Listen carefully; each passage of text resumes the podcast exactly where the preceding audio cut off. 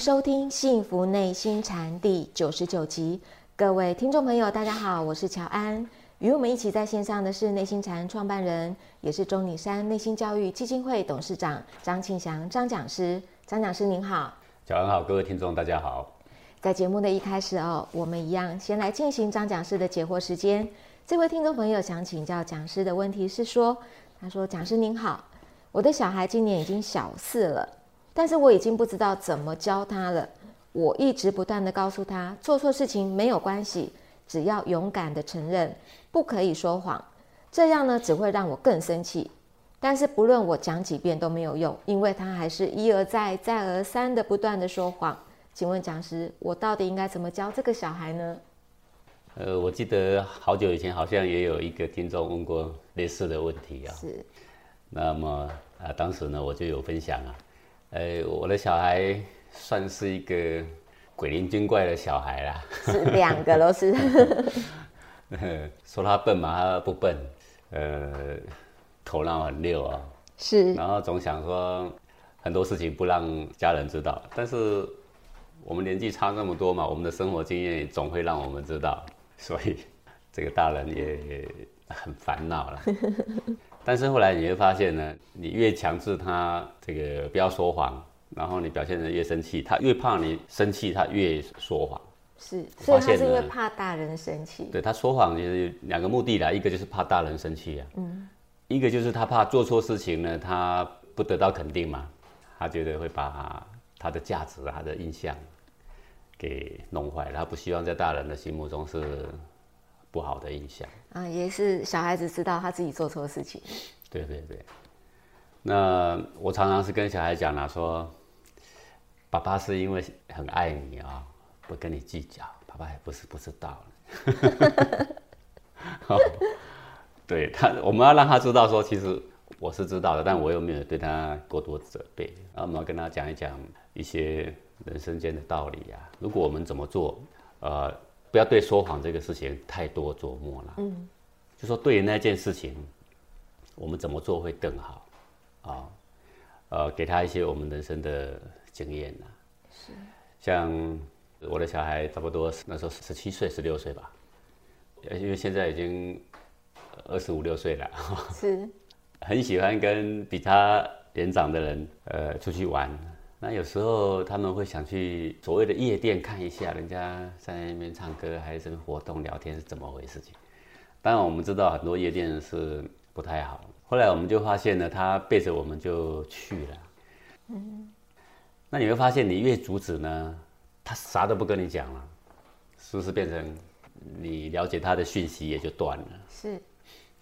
那不如我们就跟他讲说，夜店可能会有什么情况啊？如果去的话，你要怎么？保护自己呀！你要跟什么朋友去呀？呃，要不这样好不好？对啊，爸爸妈妈陪你去，你的同学在不在意啊？在意。呃，但也蛮出意料的啦。哎，我的小孩跟他的同学还不排斥我们家人。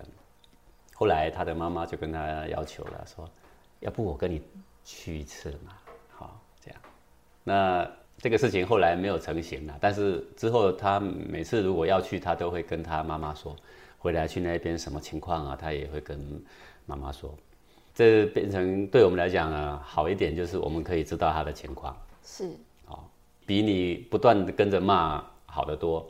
但我们要跟他讲说，你要有什么界限，譬如说毒品绝对是不能碰的，什么样的朋友可以交，什么样的朋友我们不得罪就好，怎么敬而远之啊？之类的话了，那深入的去了解他的生活，让他对我们知道我们说我们对他的生活并不排斥，只是有点担心。是。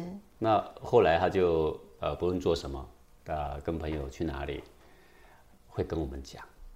那等我们发现他会跟我们讲的时候，我们就比较不那么担心。对。啊，我觉得这个是一个方式了。对，那讲师如果说因为这个小朋友他才小四哦。如果说我的小朋友是八岁九岁，他如果这样子说谎，我真的当家长的会很担心。对呀，我们以前在家里啊也有这样的现象，不过小孩子说谎啊，多半都是一些小事啊。那这些小事，当然你现在很担心，说累积起来必定要大事了。你们怕是习惯性的说谎啊？对对。那以前我们家里呢准备一个铺满了，嗯，然后发现小孩子会拿，哎，为什么会拿呢？因为会变少。那总不是大人拿的嘛？是对啊，啊，那我们当然知道说，就小孩拿的，可是你因为没看到嘛，他死不承认，你要怎么样？所以讲师你也问过了，但是他说他没有拿。哎，而且他很坚定说他没有。那你现在变成你越坚定，他越有理由可以跟你越激烈的抗衡。当那情况就是软下来，就说其实爸爸是很爱你的。那你不要以为说我们不知道，我可以原谅你啊。但是比如说以后如果你缺钱，我们花钱是要一个计划呀。嗯哼。该花的钱我们没有给你是我们的责任呐。但是如果不该花的钱你要这样拿，这个习惯对你来讲以后就很不好。但是我们还是看着，为什么？因为丰满的钱毕竟也不是什么大钱嘛，小钱，那你也不会放太多，少少的，然后它又减少，我们也知道。所以我觉得有些时候你观念没有办法立即更正，但是我们可以陪着他慢慢的成长。嗯，在这个过程里面，我们要不断的要掌握到一点，就是不要刺激到小孩对父母的敌对。对，讲师，我觉得这是有个问题，就是说不管为了什么说谎，可能小时候他能够说谎的事情都很小，但就父母的眼中，只要你说谎就是绝对不对，然后就变成。呃，爸爸妈妈跟小孩就会敌对了。这个事情，呃，我觉得父母要宽心呐。哦，是父母要宽心。因为其实养过小孩的人都知道了，聪明的小孩几乎都说谎。我不是说不说谎都是笨蛋，各位不要误会这个意思啊。呃，小孩子这个为了圆他的场或者他的顾忌啊，说谎多少都会。是。但是我觉得对家庭的那种温暖，嗯，知道呃家人的支持，有什么事会跟家人讲啊。这一点只要我们有掌握到，我觉得是不至于相差太远。好，那到现在为止，我自己小孩也很有个性，呃，有时候我们还得听他说教。哦，他现在会跟我们讲道理，还跟我们训话。哦，是。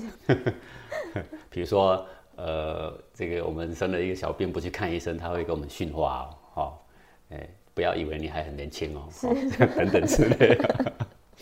当然，这都是关心呐。嗯，小孩也会讲道理跟你听。对对对，一些小谎，你知道，你可以把它拆穿，但你要让他知道，我们不是不了解。我小时候也曾经这样做过，但是我要告诉你，这个习惯对于人生来说是很不好。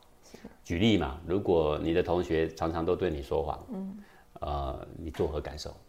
哦，然后你明知道你的同学做错了什么事，但是他硬跟你说谎，死皮赖脸，硬不承认，你有什么感受？以后你的朋友有什么感受？以后你的老板有什么感受？你的师长会有什么感受？你换个立场，啊，一种换位的一种思考，让他去感受、体验看看。是，呃，让他知道说我们宽心的，啊，很宽容的，正在跟他说道理。是，讲师这样不得不让我想要延伸一个问题，就是不止小孩会说谎哎，如果大人，比如说情侣之间，比如说夫妻之间，哦，比如说。跟长官之间、朋友之间，有的时候会讲说这是善意的谎言。讲师你怎么看这件事情？对呀，善意的谎言我也常说的。哦，是 是，所以善意的谎言就可以说，不要成为习惯。他善意用在哪里呀？是，比如说，呃，过去曾经有同学这样问我了，他在安宁病房服务，嗯哼，病患每次都问他会不会好啊？你到底要老实跟他讲，你根本活不了多久啊！你要你要这样讲吗？不行，不行。他说我可是我自从学了这些修行的圣贤的理念，我觉得我天天都在说谎，我内心过不去。我说其实你在做功德嘛。是。他没有剩多久的时间，然后你在这个他还在的时间，你让他免于忧患，不要有过多的忧虑、担心、恐惧。是。这个谎是一个功德嘛？是。对不对？我们说谎，如果是为了自己的利益，我们就为了骗钱，我们为了要骗什么，当然这是不对嘛。嗯。但是你说这个谎，现在呢，让他安心，呃，不是一个坏事啊。所以我常常说，其实我们偶尔都会说谎，不是只有小孩。是。那我们只是怕说小孩说谎成为一种习惯，但是我觉得，如果这个小孩有适度的将心比心，嗯，因为社会毕竟不是只有他一个人嘛，是。社会还有好多人，是。他有好多同才。他会有很多朋友，他有师长，他有老板啊，他有职员啊。这相处之间，如果少了一个坦诚跟将心比心。嗯，呃，就算我们现在家庭里面一直原谅你，你出去之后你会将会非常难以生存。是这个现实要跟他讲。是呃，他慢慢他也会慢慢体会了解，为什么？因为他会跟你说谎，他就会跟同学说谎。他跟同学说谎，他就得不到像父母一样的宽容。他就会自己教不动，就让别人教。我常常跟小孩讲这个事，我说我教不动你，别人会教你。到了社会还是对我给你的是社会这个丛林的生活规则。我告诉你说，几十年之后我的经验是这样。是那你不听，因为你年轻，你还想试。那我要告诉你说，你试的答案是什么啊？不相信，你试试看。好，当然试了半圈回来，他也是会发现呐、人还是喜欢那种比较坦诚的人，不喜欢常说谎的人。是人还是喜欢那种将心比心的人，是不是喜欢那种凡事自私自利、不管别人的人？所以你要做哪一种人，那我们就得想一想。那讲师，我可以再请教我们怎么样来培养我们的小孩有将心比心的这样的一个感觉跟能力？呃，这个好比说小孩子在家里不洗碗，嗯，坐下来好好谈谈嘛，因为正在那个节骨眼脾气上的时候，我们讲什么都说不进去。其实很多父母不明智啦，就是在那个节骨眼会一直开骂。对，开骂的时间不如我们洗一洗，然后他心平气和，我们坐下来说啊，小孩啊，我们来交换一下意见，好，那我们心平气和跟他谈，所有事情要跟他交换意见，其实是不太会拒绝啦，是。啊，就交换意见，交换意见就说，呃，实际上我没有欠你，你也没有欠我呢，好，是。那不要说是父母，就算我们是外面的朋友，有没有你每次吃完我洗碗的道理，还是有没有我每次吃完你洗碗的道理？朋友跟朋友之间要相处，要和谐，要长久，要互相信任，好，互相支持。是那要不要有一些事情我做，有一些事情你做，是不是要这样？要这样，你即使是朋友，是不是也是要这样？是何况是在家里是你的长辈，是你的父母。就算你不把长辈父母当成说哦，呃，对你有多少恩惠还是多崇高，就当做朋友，是不是你要拿出朋友的义气来？是你出去外面，你跟朋友之间有没有义气？比如说你们去爬个山，什么叫义气？朋友爬不动了，来，你的背包拿过来，我帮你背，很有义气，这才是义气呀、还是说你明明爬得动，他已经爬不动，他没有余力了，你的背包还丢给他，这是没有义气。对不对？对，就算你去混黑道，你要不要有义气？要你没有义气，你不讲原则，你连黑道都不能生存。这个是我以前呢，我常常跟我小孩说的话。你不要说我们家里是黑道还是白道，我告诉你，不管黑道还是白道，你只要不守规则，你都无法生存，就是一个将心比心的。好，那将心比心还不是求一个平等。现在的社会上的人很喜欢求平等啊，各位朋友，感觉在家里好像求这个平等也、呃，就是求平等。也有时候我洗碗，你也是有时候要洗碗，嗯，平等，对不对？是。但是一个有义气的人，他讲的其实不是平等，不是平等。不？是平等，那就是我有余力，我可以多做一点；嗯。你有困难，我多帮一点。是。这是不讲平等的。不讲平等，所以各位，你帮人还讲平等吗？没有。不讲平等，不讲平等。帮人就是我有能力我付出嘛，是。对不对？所以出去外面以后你要工作了啊、那么你要在家里就是你的练习的场。你出去你要有义气，在家里你就会有义气。讲师，那我再插话一下，这个义气有很重要，但是这个义我搞不清楚，这个义气又是什么感觉？怎么样做才是真的有义气？怎么样做是我误会了这个义气？呃，这个“义”这个字，我在中文之美有花时间谈过这个字的啊。义呢，就是一个美加一个我，美我，哦，没我就是这个义这个东西会让你的人性光辉呀、是发挥到最大、是最极致。是一个懂得这个放下自己，然后成就别人的人，不论走在黑道还是白道，大家都喜欢他，对不对？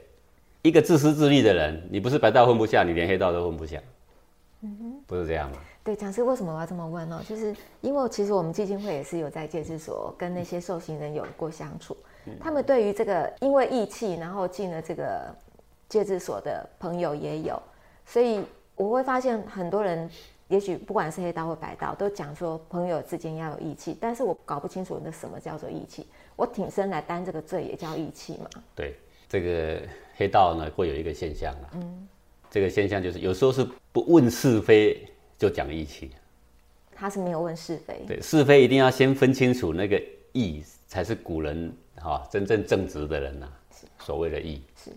那无论如何，不论你对不对，我都帮你，这个是黑道的人误以为的义。那古人帮人，就说我这样帮，基本上他是对的。呃，比如说他被别人欺负了，他是弱小，我帮他啊，这就是对的。是，是他去欺负别人，我还帮他，那这个也叫做不义，不叫做义。哦，这个叫不义。对，呃，那这些黑道的人，在他们认知的义就是，我答应你的，我一定要做到了。或是你落难了，我要跟你一起落难呐。对，好，呃，你被警察包围了，我也拿着物资冲锋枪跟你同生共死了。对，这叫义气。对他不问是非，嗯，只问我对你有没有帮忙。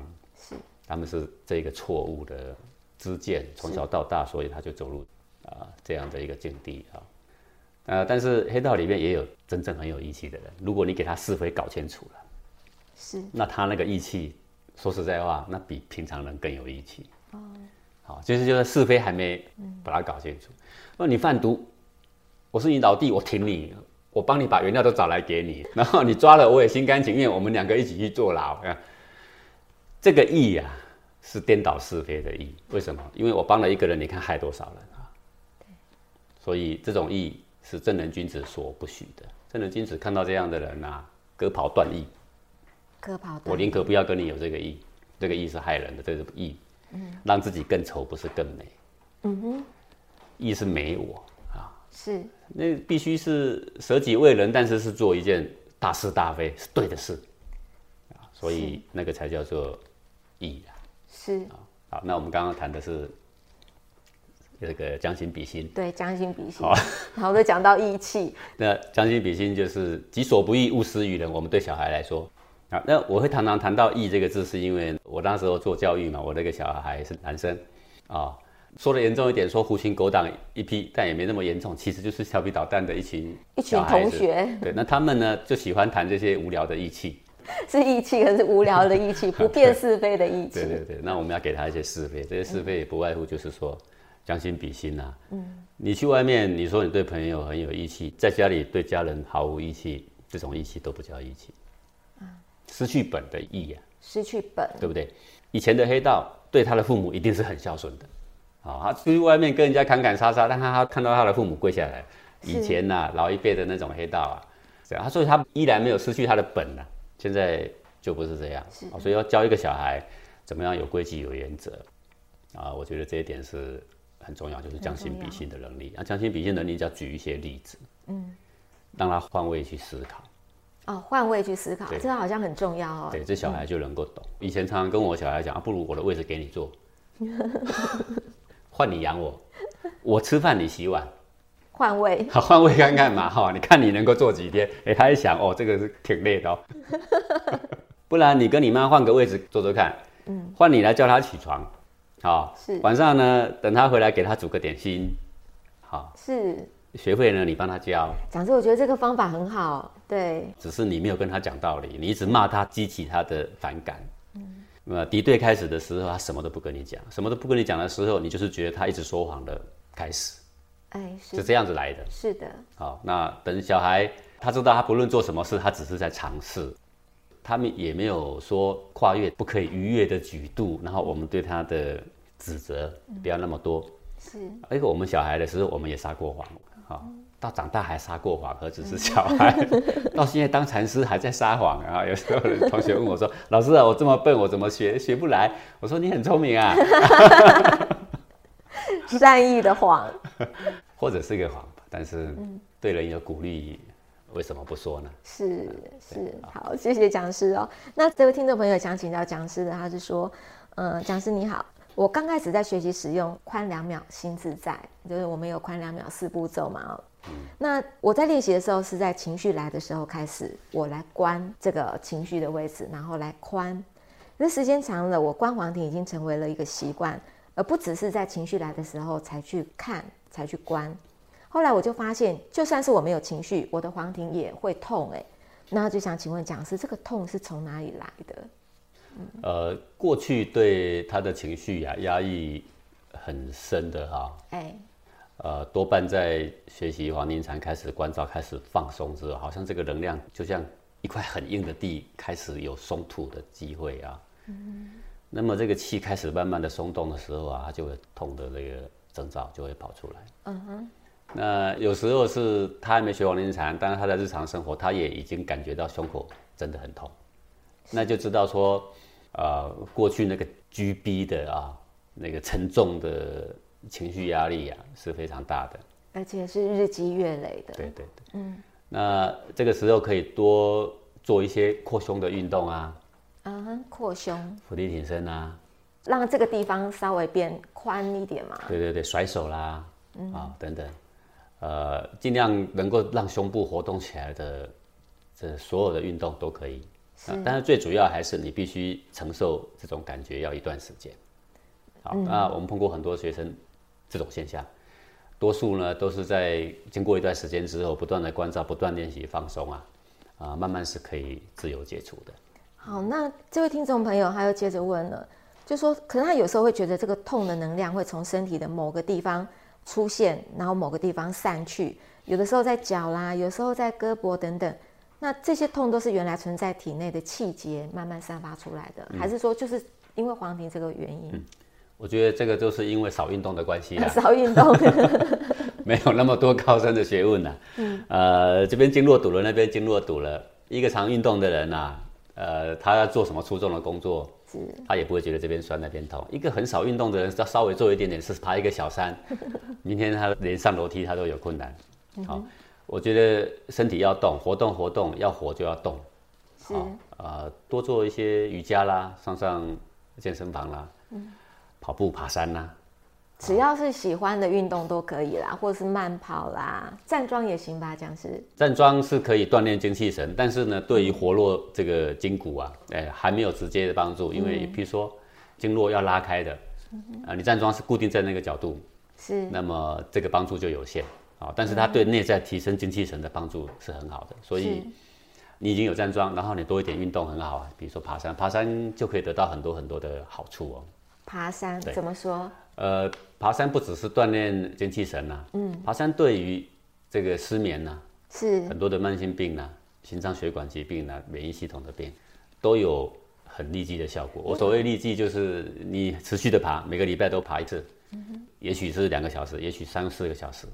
那么两三个月下来的时候，你再回过头想一想，以前两三个月之前还没爬的身体情况跟现在比，你就会发现有个落差。但实际上，你每个礼拜在爬的时候，你并不觉得有进步。尤其你前几个礼拜，你可能会觉得，哎，好累啊，这边酸那边酸，这边痛那边不舒服。是啊，你不觉得有什么进步？嗯。那通常是你的进步是过一段时间，你回头一想，再想想半年前、三个月前，才会忽然猛然啊有所醒悟了。好，是呃。至于为什么爬山有这么多好的效果，当然你可以解释啊，哦，因为身体劳动啊，因为空气好啦，因为负离子多啦。不过我觉得我们讲的也还没有真正的答案，真正的机密老天爷知道。老天爷他创造在我们的身体的本性里有个机密在，嗯，你不需要对他懂多少，那你做对的事，他会一直回报给你很多很多的好处。是。哦，古人治天下没有多高深的道理啦。哎，就每个人每天都有活动，是，没有睡不着的，不要整天窝在家里面，什么都不动就好。对啊，以前的人你不去种就没得吃嘛。对，哪里有睡不着的人呢？是，没有这种人啊。所以我觉得这个是呃，懂得做对的事，简单的事。嗯，不是要等你懂得非常精密的人生大道理，物理化学都要懂。医学都要懂，你才能够得到健康的身心的生活，并不是这样，并不是这样哦。对，所以就是做很简单的事就可以啊。好，简单的事情就是要让自己活动啊，要动起来。对，所以这位朋友他就听他朋友问的一个问题，就是因为他的好朋友在这个乳癌的前期哦，因为他发现这个朋友他常常在生气，所以他就在想，他的肿瘤应该是因为这个生气的气瘀所致的。那我就跟他分享站桩跟静坐的好处。并且教他怎么样练习，也想请问讲师，这个透过情绪的关照，透过站桩跟静坐，他的肿瘤有没有可能会化掉？是这样，由内心引起的，嗯，这些病变，当你的内心得到宽和之后，这些病都可以得到改善。由内心引起。对，但是如果由食物引起的，那这个病根还在，只不是你如果内心越拘逼，食物又不干净，那引发病就非常快。嗯，那你食物进来虽然是不很干净，可是你的内心很宽和，那代谢的能力还很好，是，那么也不容易发病。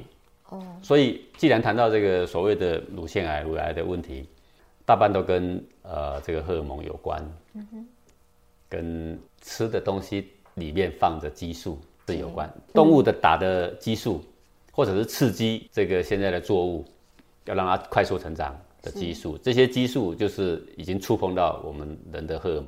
这个荷尔蒙呢，对女性来讲比较直接呢，就是这个乳癌的部分。对，但还有研究报告是说，会有乳癌是因为跟情绪啦，常常去压抑这个情绪也有关系。是是，大家应该都有关系。可能别的癌症跟情绪也有很大关系啦。情绪当然是一个很大的源头啦。是，呃，我只是说你现在关照很好，那么应该把肉食啊做一个彻底的划清界限。是。以前养一头猪都要一年才能够长大，吃这个缩水剩余剩菜剩饭啊，一年才好不容易长大。现在两个月呀，就可以从小猪变到市场一块肉了，只有六分之一的时间。嗯，那它是如何长大的呢？那就是靠激素。是，除了激素以外，还要打很多很多的针嘛啊。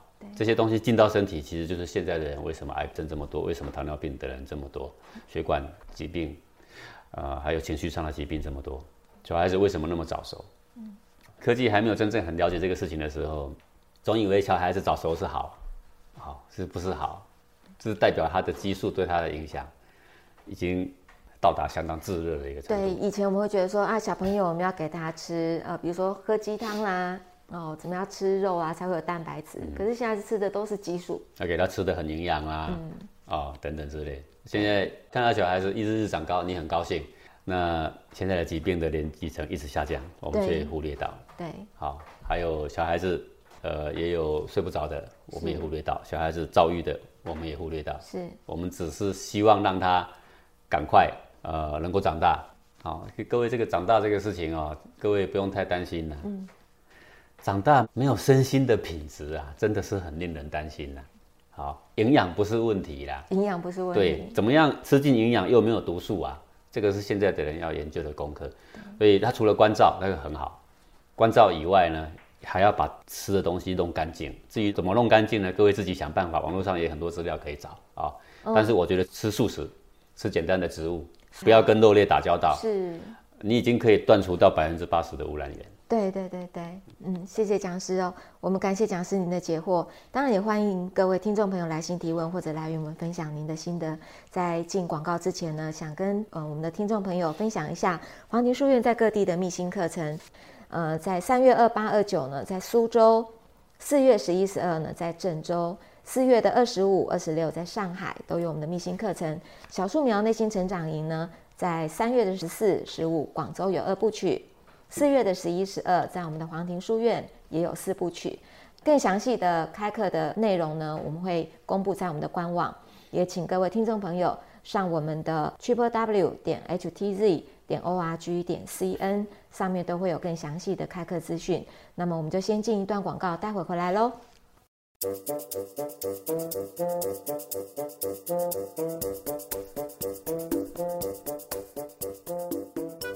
宝宝，你在小树苗里面学了站桩吧？今天跟妈妈一起来站半个小时吧。好呀，妈妈。哦，半个小时啊，我试试看吧。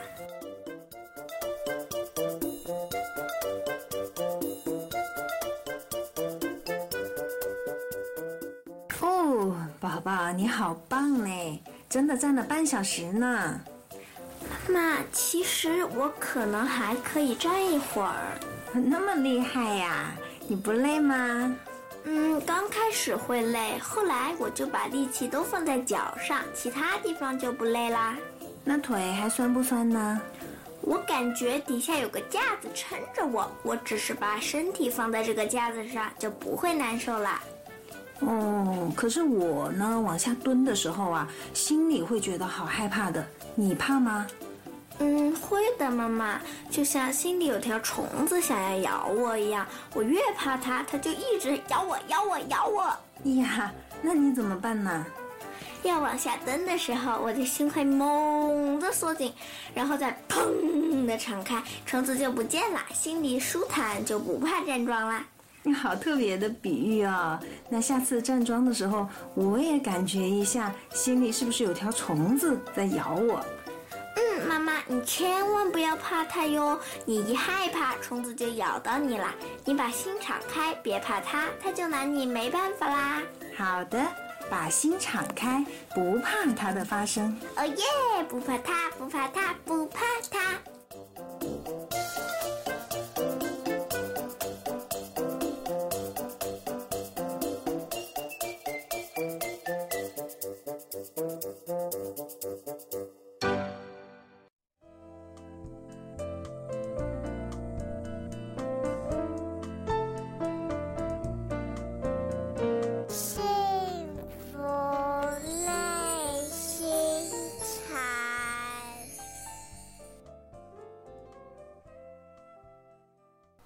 迎回到幸福内心禅。在这一节的节目一开始，我们要进行的单元是公案。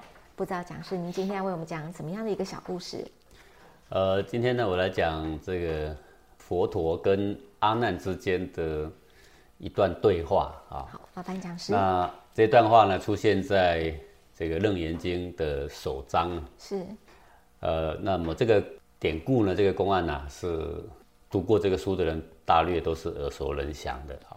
那我之所以把它提出来呢，是因为它触及到了一个问题啊，就说，呃，我们王林禅就一直讲说，内心就在你的胸膛正中间，在两乳的正中啊。可是呢，在《楞严经》里面呢，他不只是说不在这个地方，他还说什么地方都不在，什么地方都不在。对对对，那也就造成你在求这个学问的时候，会有一个冲突的盲点。那之所以为什么这样呢？那么我待会呢，慢慢来说明。好，麻烦讲。那这个就是这个佛陀啊，问阿难说：“你为什么要跟着我学习啊？”阿难说：“我当时我的眼睛看到你的三十二相法相庄严的时候，我内心升起了向往，所以我决定要追随你。”那佛陀就问他说：“那你说你的内心升起了向往，那你的内心在哪里？你知不知道？”好，就很直接的触及到说心。到底在哪的问题？对，那就产生了佛陀跟阿难的一段对话。好，好，那佛陀说：“你认为心在哪里呀？”那阿难呢就分七段来回答。因为为什么呢？因为每一段佛陀都反驳，反驳了之后，他又举出另外一个说法，又被反驳。这总共呢有七段。对，好，那我们看第一段啊。第一段就是阿难说：“说我的心在我的这个身内。”那如果不在我的身内的话，那难道还在别的地方吗？对不对？你看我的身体这么大，我的心必定是在我的身体里面。那佛陀怎么说呢？佛陀说：如果你的心在你的身内，那么你的心应该先看到你身中的心肝脾肺肾之类啊，里面看完了，然后透过窗户，就是我们的眼睛才看到外面嗯，是。那你现在看到的是外面，而里面却一无所见呐！你看不到你的心长什么样，肺长什么样，都看不到啊。所以你说你的心在身内，我认为呢，这是不对的。好，这样一听有没有道理啊？有哎，似乎有道理啊。是，因为你的心能感觉，对不对？你说你的心就在里面，那你看着外面的这个世界，也是你的心事作用啊。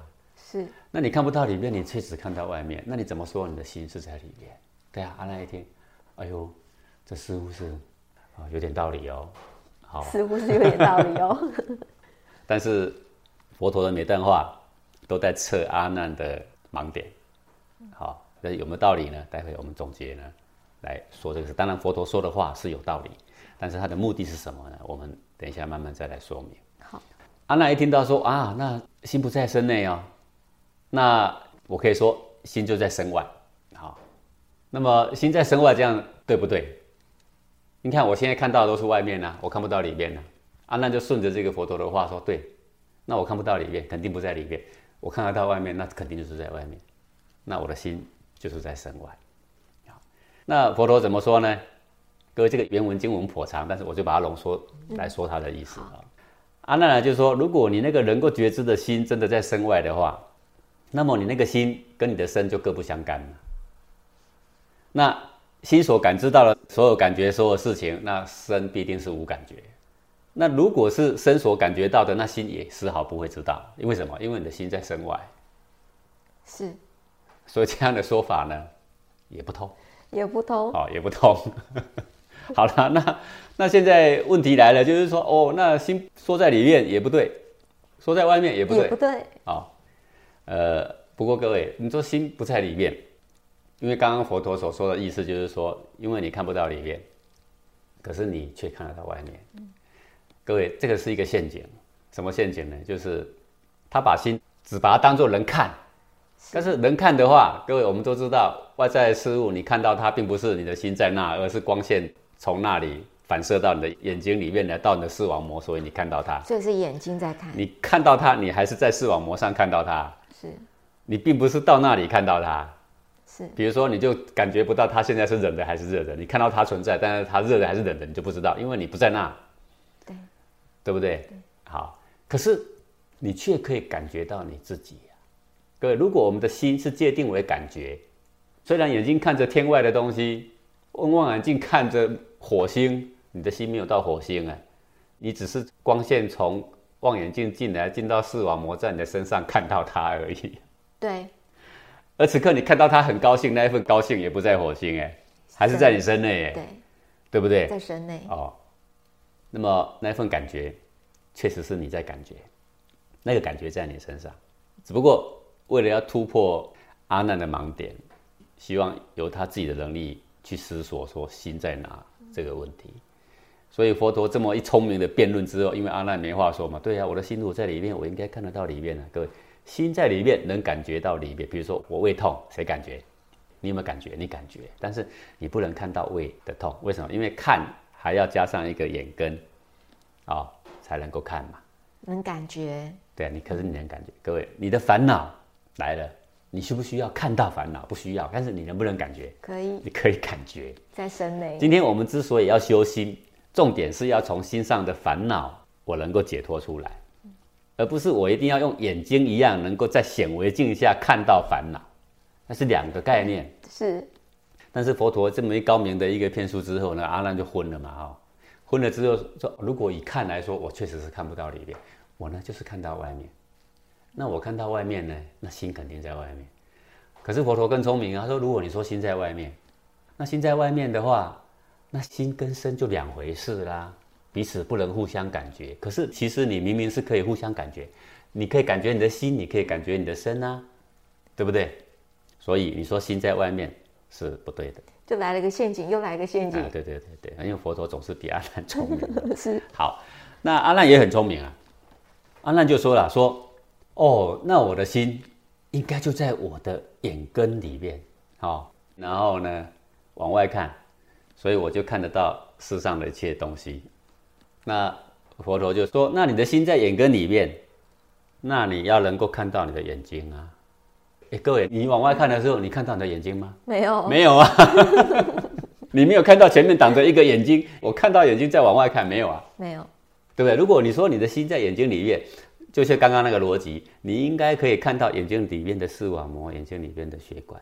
你有看到你的眼睛吗？没有，没有的话，你怎么能够说你的能够了知的那个心在眼睛里面呢？对不对？说不通，哎，说不通。好，那这么一来，阿难就开始要再想办法啊。好，总之他是一个很聪明的人。他说：“好，那心不在我这个眼根里面，那么心就存在。”我身内那个暗的地方，身内暗暗的地方，为什么呢？因为我的腹脏在里面呢，是暗的。嗯，我这个孔窍、眼睛、耳朵，这是在外面呢。那眼睛在外面，所以是明的啊，对不对？是。那我眼睛一闭上的时候，我就没看到外面，我就看到里面的暗了。我眼睛张开，就像窗户张开，我才看得到外面的那个光明啊。是对不对？所以我眼睛一张开叫外见，我眼睛一闭上叫内见。哎，怎么内见？各位你试试看，眼睛一闭上是不是里面黑黑的？黑黑的，所以我眼睛一闭上，我就看到里面的黑；我眼睛一张开，我就看到外面的光。我的心应该是就是藏在我那个里面的那个暗。好好，那佛陀更聪明，对不对？又怎么说？佛陀说：“那你闭上眼睛看见暗的时候，这个暗跟你的眼睛是相对的吗？是谁看到它？嗯，如果你的心看到它，你的心跟它是相对的嘛？啊，如果是相对的，那也不是一体呀，就是你在它的外面呐。是你不能说你的心就在这个暗里面呐。你闭上眼睛，你看到那个暗，你是在暗的外面呢，对不对？好深奥，我讲师。对啊，所以你说你的心在内在的那个暗里面是不对的，也不通。对，嗯，好，那阿难呢就说：“那我的心在哪呢？我的心，我看到这心在这，我看到那心在那，我跟各种因缘世俗合。”佛陀说：“如果你的心是随着因缘到处跟这些万法合合，那你的心本身就没有一个体性。好。”啊，没有体性就等于没有心了啊！那我还问你心在哪里？那你的心怎么了知？就没有一个体性了。那如果你的心里面有一个字体，那么你用手去触摸自身的时候，这个人知的心是由你的身体里面发出来的呢，还是从外面进来的？那如果你那个人知的心是从里面发出来的，各位，你现在手摸一下，是不是有个感觉？这感觉从里面出来还是从外面来？如果从里面出来，那表示你的心住在里面。那住在里面，你应该要像刚刚前面的第一题所说的，你要先看到里面了。结果你没有，你说从这个外面来的呢，那也有抵触啦。好，是，对，所以你说心随处这个看到哪看到哪，摸到哪摸到哪，然后再合合。你说他没有自己的体，那也不对。你说他有的话，我问你嘛，从里面出来还是从外面来？好，所以你刚刚说心到处合合，那如果从外面来很简单了，进来之前你要先看到你的样子，眼睛、耳朵、鼻子，看不到，你看不到啊。对，如果从里面来，你要先看到腹脏啊，也看不到。如果随处到处合合，变成他自己没有一个字体，没有一个字体等于没有心呐，也说不通。这个辩论他一听都快晕了，对不对？各位现在听到这里也快晕了。好，然后呢，那个阿兰就说了。那这个心是在哪里呢？在根尘之间。根尘之间什么意思？就是眼根跟我所看到的物这中间。因为我刚刚说在眼根里也不对，我说在外面也不对嘛。是。阿难很聪明啊，在这个中间，好。然后佛陀呢就跟阿难说啊，那如果心在你的根尘之间啊，各位根就是六根呐，在身上的尘就是色身香味触法在外面的。在我们的身上跟这个外法中间，那也就是说，在这个皮肤上了哦。那佛陀就问阿难说：“那你说你的心在根尘之间，那你这个心体是兼具根尘两者，还是不兼具？”哎，这什么意思？你说在中间是靠根这边，还是靠尘那边？那你说靠根的这边，那就在你身上；靠尘那边就变成在外面。你说在中间，那就是有根有尘和在一块。相杂，对不对？是心跟物相杂还叫心吗？那就不叫做心，对不对呀？是。所以你说心在中间，无有是处啊，可不对。也不对。对，各位你你光听都晕了，好，对不对？然后这个阿难很聪明啊，阿难就最后举佛陀的话打佛陀自己啊，啊，嗯，为什么呢？因为佛陀当时跟舍利佛啊。跟这个穆建连啊几个大弟子啊，在说话的时候，佛陀曾经讲过这么一段话：说觉知分别的心啊，既不在内，亦不在外，不在中间，具无所在，一切无着，名之为心。哎，这段话是佛陀亲口说的。是阿难说：佛啊，当时你跟这个目犍连、跟舍利佛这几个大弟子在讲话，我都有听到。你说什么是心呢？说觉知分别的心性呢，不是在内，也不是在外，也不在中间。具无所在，一切无着，名之为心。具无所在，对。所以呢，现在一切无着的心，好，就是我的心的所在。一切无着，各位这个话是不是就讲玄了？对。怎样才叫一切无着？好，佛陀说好，你用我的话打我自己，对不对？好，现在是佛陀考他。各位，佛陀讲的话当然是对的，但是你懂不懂这个话的内涵呢、我考你，你就知道。哦，他说，呃，你说一切无着的心，那我现在问你，譬如说现在世间的虚空，这个水中有游的东西，路上有走的东西，天上有飞行的动物等等一切的物象，如果你的心一切无着，我问你，这些物象到底是有还是没有？啊，这个阿难呢正在想，可是佛陀就说了，说如果你说这些万象是没有的，你你当做没看到，那就是说这些万象就等于是龟毛兔角一样，根本不存在，对不对？啊，如果万象根本就不存在，你又从何谈一切无着呢？根本就没有无着可谈，无着从何谈起呢？但如果说这些万象是有的，那你的物也在，你的心也感知了，你又如何说你一切无着呢？所以你说一切无着，就是你的心呢无有是处。好，各位，这个就是呃《楞严经》里面呢很著名的所谓七处真心呐啊、就是用七次的去分辨这个心到底在哪个。从第一题一直讲一直讲讲到现在，佛陀到底有没有说出心在哪里？没有，整个《楞严经》讲完也都没有答案，所以就惹得现在的很多很多的人最后自己下注解，就是说，哎呀，这个阿难就是不了解啦，其实片周法界的，阿难以为在里面，还是以为只在外面，还是以为卡在中间，还是以为一切无常，还是以为怎样怎样，因为不知道到底答案怎么样嘛，所以大家共同的共识，不论他懂不懂佛法，有没有开悟，反正大家都知道说，心就是片周法界。片周法界的意思，各位就是无所不在。无所不在。所以你常常听到说心无所不在啦，心无所不在不是佛陀的结论，是解这个经典的人，因为解到七题都讲完了，连自己都快昏了，也还不知道 到底答案是怎么样，最后就心骗走法界。好，各位，如果是心是骗走法界，那现在由我来提问。哦，好，所谓骗走法界就是一切的地方啦。是那就更不符合佛陀的经义。为什么？各位，你那遍周法界表示你在外在的任何地方，也在内在的任何地方。我这样讲对不对？对，那也就表示说，你内在任何地方都看得见，外在任何地方都看得见。无所不在好啊。好，这个事情就更麻烦了。各位不要说那么多了，好把它说悬了，学问就没办法进行。我现在这个口袋算不算法界之一啊？算算嘛，哈、因为你说你的心无所不在嘛，嗯，那无所不在，我这个口袋应该在嘛。在，来来，各位来，在荧幕前的，猜猜我现在口袋多少钱？你要用瞎猜，也表示你不在我口袋。你要真的进来我的口袋看，来，请把答案说出来。没办法如。果你没办法，那就表示你的心并不是遍周法界。嗯，任何人的心都没有遍周法界。没有，因为我口袋这么小都没有进来了，还说什么宇宙这么大呢？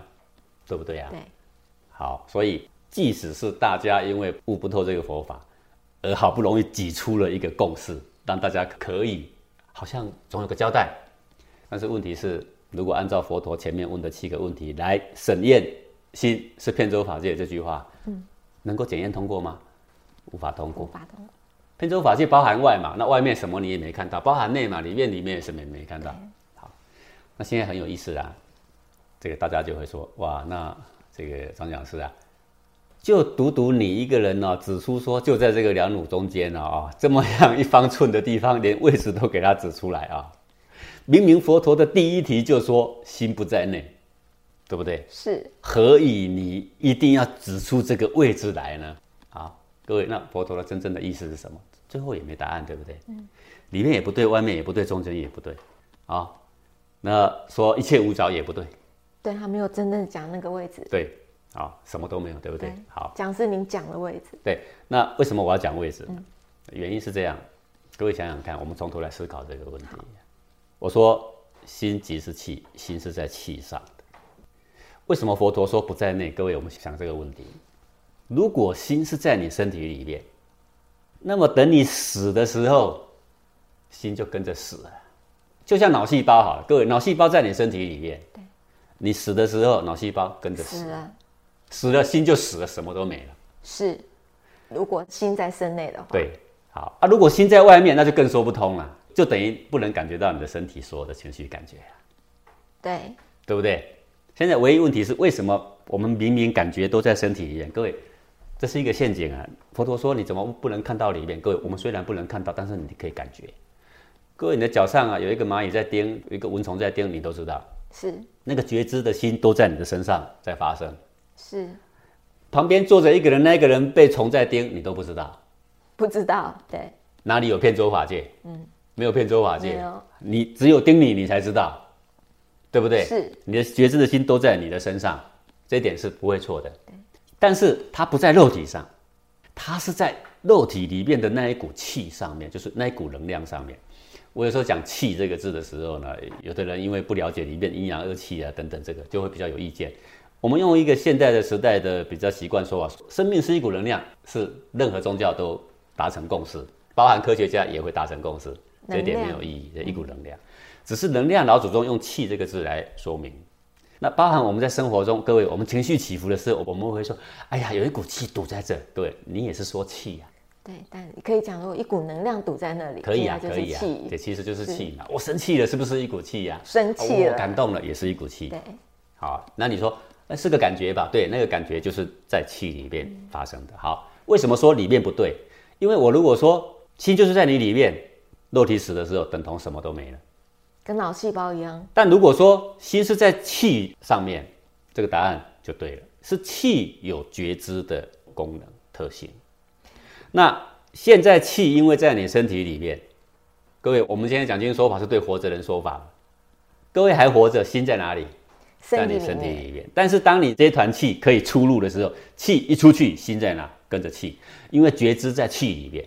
所以你说外面也不对。当我现在我的气在身体里面，你说我的心在外面也不对，因为我感知不到外面。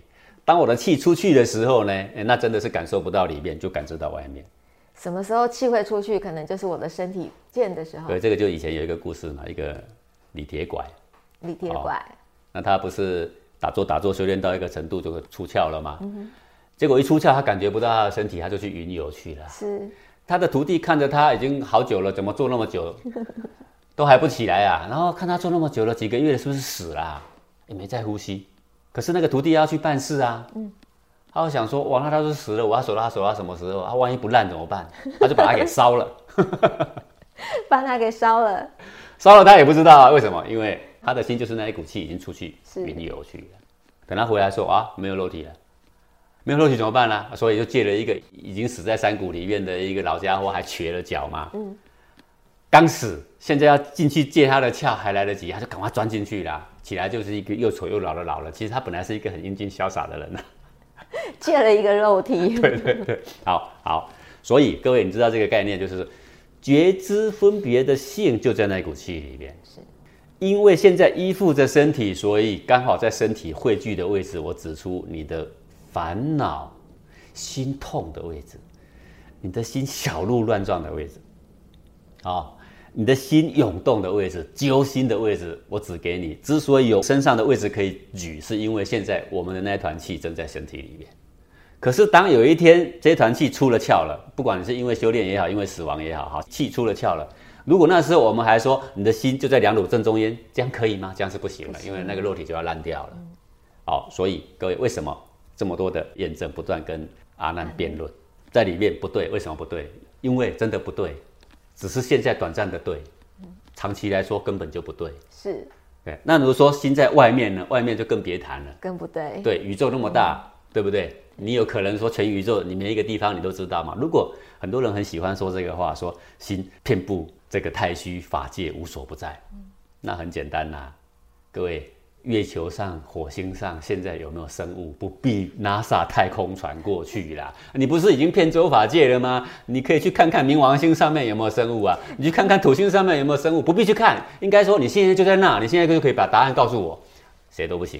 讲师，你不要说那么远的地方，但是钟离山在那边，什么就我在墙壁后面，什么事都还不知道。所以这个说不通。对，佛经常常给这些不明就里的就讲玄了。其实觉知分别的那个性，就在气里面，气的本身就能感觉着自己，对，那有些人会讲说，哦，全身里面都是气，都是气。但是气有一个特质，嗯，气的密度浓的时候，感觉就浓了；气的密度消散的时候呢，感觉就消散了。好，譬如说现在各位，你现在听我讲讲讲，你已经忘了你的脚，忘了你的手，什么感觉都忘了。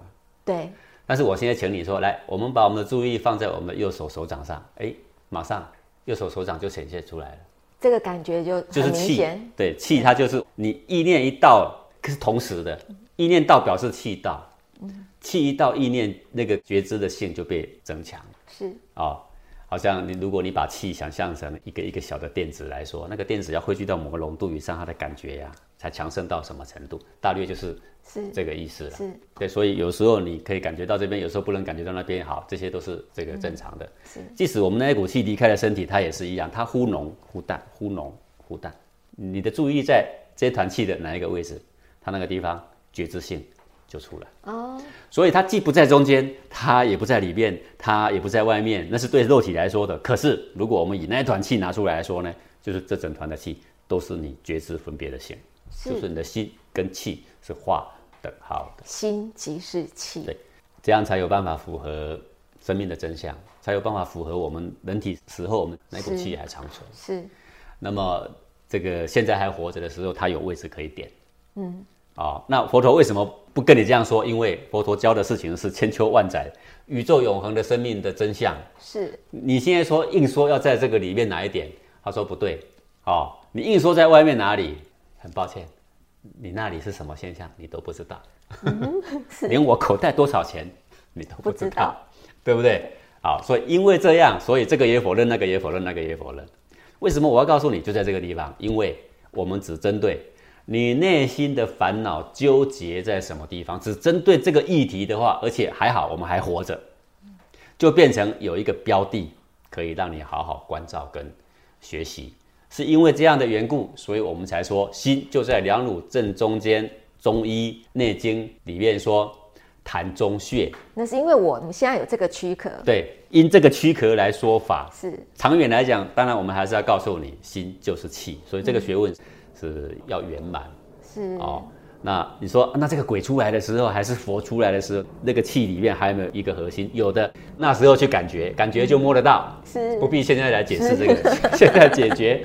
你还是个人的时候的问题，就在内心纠结，就在这个地方。我现在手摸的啊，这个在胸口两乳正中这个位置，深度大概要两寸三寸的位置，才是真正那股气汇聚在消散涌动，啊，把你给烦恼不堪的地方，就是这一个一方村的地方。对啊，讲师谢谢你哦，今天花了那么多的时间来跟我们讲解这个公案，因为的确对我们来讲非常的重要。因为什么要讲呢？因为大家都会说，讲师啊，你说错了。佛陀说哈，心不在里面，也不在外面，也不在中间。对，没有错，这句话确实是佛陀说的。